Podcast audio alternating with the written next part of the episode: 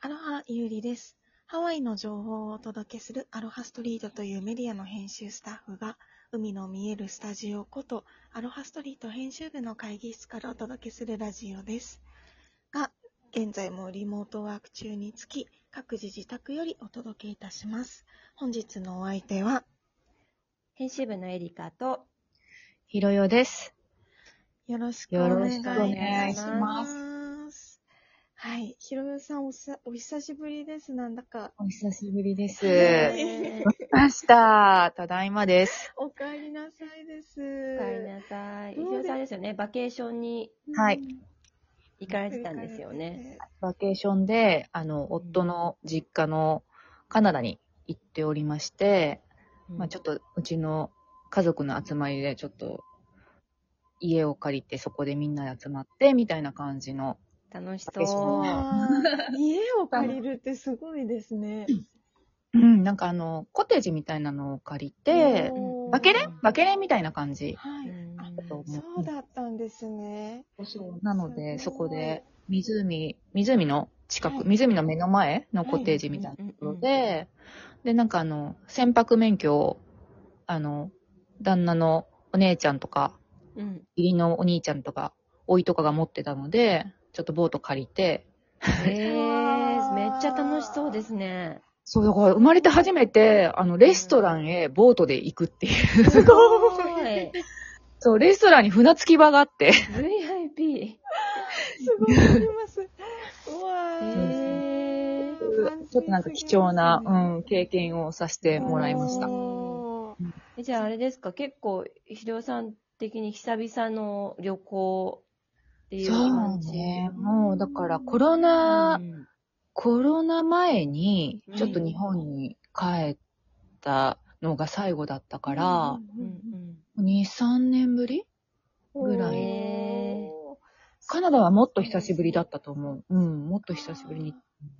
うんへー空港どうでした？とか空港とかね。ううんん。空港ね、えっと、まあ、あの、ホノルル側は、やっぱりちょっとまだお店が閉まっているので、なんとなく寂しい感じがしたんだけど、あの、乗り継ぎでカナダのバンクーバーとか、あとまあ、帰ってくるときトロントから乗って、サンフランシスコで乗り換えてみたいな感じだったんだけど、そこら辺の空港は全部、あの、もうお店全部開いてて、すごい人で賑わってたし、もうあの、エアラインの、あの、なんていうの、飛行機の中は、エアカナダはマスク着用がマストだったんで、みんなマスクしてたし、あと結構厳しかった？マスクの着用について。うん。ちょっと鼻が見えてたりとかしたら、寝てる人も起こされて、えー、そう、マスクちゃんとつけてくださいみたいな感じのことを言われていて、起こされちゃうんですね。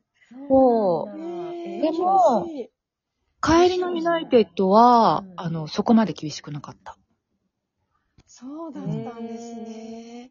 というとは、やはり、マスクのそういうルールとかは、エアライン、航空会社によるっていうことなんですかね。もう私はすごい鉄板になったと勝手に思ってたから、そのエアラインのマスうんクしたい人だけしてくださいっていう感じなのかなっていう認識だったんですけど、うんまだうんそういう感じなんですね。そうそう。だから多分航空会社によるとは思うんだけど、なんかそういう、まあちょっと違いルールの、ルールがこうあったりとかして、でも、あの、その、カナダに行くとき、カナダ側も、今ハワイ側も、特に、あの、搭乗前のあの、PCR 検査をしなくて良いので、うんあの、コロナ、以前みたいにこう、なんていうの、毎回テストしなきゃいけないとか、ああいうのがなくなったので、結構スムーズに、うんあの、搭乗はできたと思います。うん。それはいいですね。結構テストとかだと、うんバタバタしますもんね。なんか旅行前に時間も取られてしまいますし。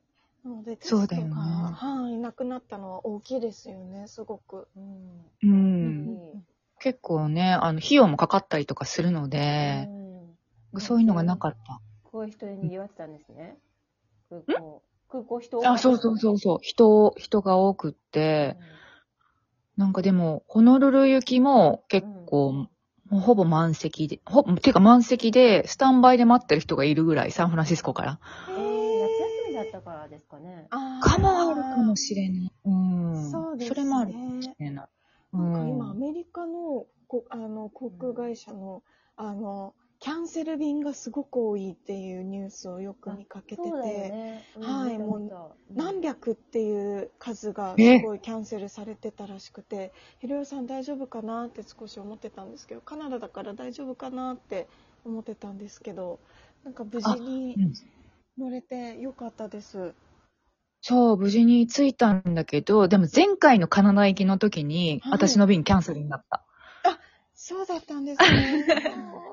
今回ではなかったんだけど。人員不足でかな。あーやってるからかもしれないよね、多分。なんかそそうニュースでやってた気がする。そうですね、んパイロットの数がもう減ってしまっててっていうのが原因みたいですね。なコロかナ禍の時に、ね、もうあの、仕事がストップしちゃって、うやめんてっていうことで、また元に戻ってですぐに人員確保できるかって結構難しいよね。そうですよね。なんかそれで早めに、なんて言うんでしょう、定年退職というか、リタイアを決めて、あの、うん。退職された方も多いみたいですし、そうするともうその人たちはもう、あの、職場には戻ってこないと思うので、そこからまた新しい方を、ね、こう、あの、雇用してっていうプロセスがあると、かなり時間はかかりそうですよね、ま、以前に戻るまでに。そうだよね。なんか大変そはーい。うん人手不足、すごく深刻ですね、こういったところでも。う。その人手不足のせいなのかわからないんですけど、はい。あの、荷物が、あの、はい。預け、手荷物が 入らなくて、あの、なんかもうスペースがいっぱいですみたいな感じになって、結局預けになっていう。うん。まあ、たちょっとこれは人員とは関係ないかもしれないんですけど、満席だったね、そう、満席だったからっていうのもあって、その、搭乗する、その飛行機の、あの、入り口のとこあるじゃない？うんあのはいフライトアテンドン、フライトアテンダントさんがなんか挨拶してくれる場所、もうその場で、あの、引き取られる。すいません。あのああ、シップサイドでもう引き取られちゃうんだ。そう、もう入れません。あ、入りませんっていうことで、そううそう。んなのへで、ーなんかあの、でもそこで、例えば預けても、うんあ、の、他に費用とかは発生しないんで、そうなんですね。そうそうそうなんか、うんあの、たまに手荷物だけでこう、うんあの、乗る人もいるじゃないですか。こう、ん降り、あの、降りた後に荷物が出てくる時間をちょっとでも削減したいっていうことで身軽に旅をする人とかもいるじゃないですか。そういう人たちからしたらなんか乗るときにそれを知ったら少しなんかショックになりますよね。そうだね。だからう、ん私もその時、それ、トロントサイドで言われちゃったんだけど、サンフランシスコで乗り換えで、はい。はい。あの、乗り換え時間が1時間ぐらいしかなくて、はい。だから、あの、フライトアテンダントさんに、いや、はい私たち乗り換え1時間しかなくて、はいで、しかもあの、一旦つけたらピックアップしなきゃいけないって最初言われたんだけど、うん、でもその、その状況を説明したら、じゃあ、はい。ホノルルに、はいえっと、このまま荷物が行くように手配しますって言って、チケットを取られて、そのチケットでなんかこう、なんていうのかな、作業、作業っていうかさしてくれて、で、結局ピックアップしなくて、サンフランシスコでそのまま私たちは乗り換え、はい。あの、何、手ぶらで？はい。で、うんホノルルに、あの、行くことができたんですが、うん。あの、ロストバゲージになりました。ですよね。多分、ですよね。ちょっと、うなっちなんかゃいますよね。その予感はね、あるよね。そうそうそう。だって、乗り継ぎタイトだと、結構ね、く荷物もすぐ行かない可能性多いし。そうう。んだってさ、乗り継ぎさ、1時間しかなかったのに、1時間遅れたのよ。あ飛行機で。その 飛行機。そりゃ乗らないわ。そう。で、ギリギリ乗れたんだけど、私たちは。でも荷物はやっぱりね、って。ないですよね。持って行きたかったですよね。うん。までも、あの、私もこの間サンフランシスコにハワイアンエアラインで行った時に、やっぱもううん満席で、あの、カバンを入れる場所がないっていうのがもう多分、あの、予測できてたのか、あの、シップサイドではなく、ゲートで、あの、お預かりしますみたいな感じで、あで、みーんなあの、チェックインカウンターで預けると有料だけど、ゲートだとフリーで扱ってくれるので、うん。なんか、多分荷物が邪魔だった人とかは、預けに行ってたりとかしてまうしたね。ん。なるほど。やっぱりね、航空会社によって対応がう、ん。どこで対応するかっていうのがね、ううんん。でもそうやってくれてるとまださ、なんかあの、なんていうの？いいきなりこう、飛行機に乗ろうとしたところでダメですって言われるよりは、ゲートで言ってくれた方が、お客さんも安心するよね、きっと。そうですねそれでもそのパターン初めて聞きました。シップサイドでっていうのは。もしかしたら、もういもけると思ってたけど、多分最後の方に乗り、乗ったんですよね。う、そうそうそう、最後の方だった本当に入ん。なかったんでしょうね。うん。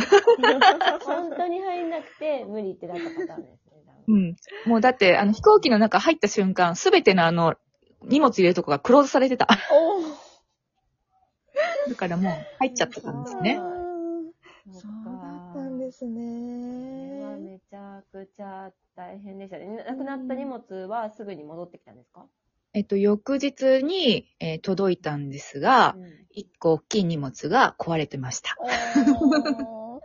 そうだったんですね。ハプニング続き。ハプニングで。そしてその、クレームの電話、クレームというか問い合わせの電話を入れるのに、電話つながるまで2時間ぐらいかかった。大大変。変。いやー、かなりハプニングはあったみたいですけど、無事にお帰りになられて、それは本当に良かったです。よかったね。はい、はいありがとうございます。そう、また久々に旅行するという方は、あの、いろいろと準備を、あの、していただければと思います。ではですね、また、あの、次回もゆるゆると話していければと思いますので、楽しみに。それでは今回はこの辺で、バイバイ。